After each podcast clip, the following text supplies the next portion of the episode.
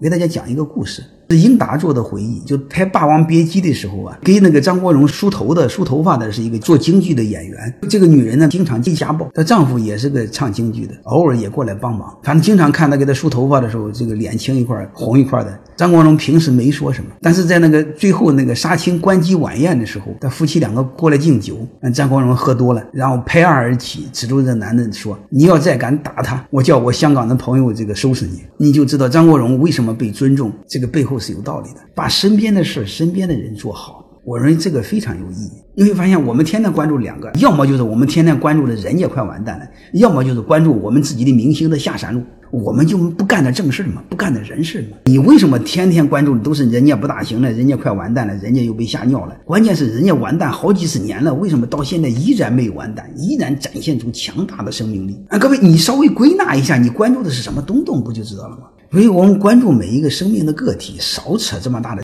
真的一毛钱关系没有。